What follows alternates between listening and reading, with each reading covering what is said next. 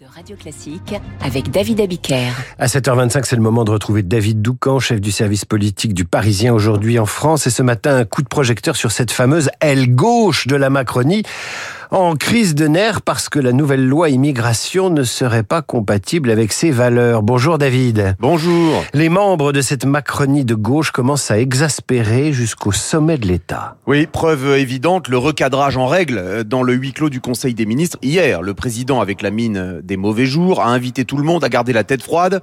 J'ai entendu les esprits s'échauffer, mais nous sommes en majorité relative, a-t-il expliqué. Ce texte est le fruit d'un compromis avec des choses sérieuses et des choses que je n'aime pas, mais qui ne sont pas contre nos valeurs. Autour de la table, il ne manque qu'Aurélien Rousseau, le ministre de la Santé, qui a bel et bien démissionné, mais les autres, Beaune, Lescure, Vergrit, euh, Sylvie Retailleau, qui ont fait savoir qu'ils feraient de même si le texte passait, eh bien, ils sont pourtant là, dans le salon des ambassadeurs. Regardent-ils leurs chaussures lorsque le président enchaîne?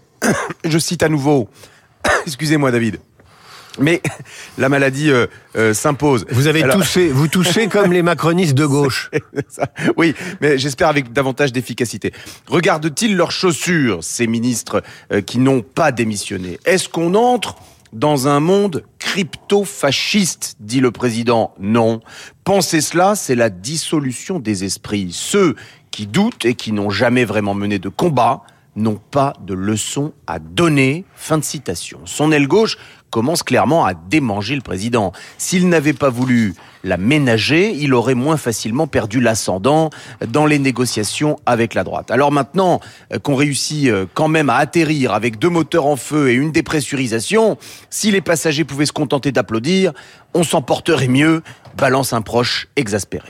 Mais il y a tout de même une vraie démission de ministre, celle d'Aurélien Rousseau. Oui, mais euh, les Français connaissent surtout Jean-Jacques, beaucoup moins Aurélien. Les ministres issus euh, de la gauche ont toujours peiné à prendre la lumière. Aurélien Rousseau n'échappe pas à la règle. Bruno Le Maire, Gérald Darmanin, Sébastien Lecornu sont parmi les rares ministres connus du gouvernement. Quant à Gabriel Attal, il avait certes euh, travaillé pour des socialistes, mais il épouse aujourd'hui une ligne sur l'école qu'LR pourrait soutenir sans problème. Et à l'Assemblée, que fait cette aile gauche? Comment est-elle organisée? Un ténor macroniste me faisait remarquer que me faisait remarquer le plan de table des fameux dîners euh, politiques d'Emmanuel Macron où les grandes questions se tranchent et les crises se règlent. Il y a les patrons des trois partis et les présidents de groupe. Il n'y a pas de représentants de l'aile gauche. Or Macron ne respecte que le rapport de force. Elle, est en, elle en est de fait exclue, développe notre huile macroniste. Pour avoir une place à table, il y aurait une solution simple, créer un groupe à l'Assemblée nationale. Pour cela, il ne faut que deux ingrédients. 15 députés minimum, ce nombre, l'aile gauche l'a largement dépassé avant-hier soir.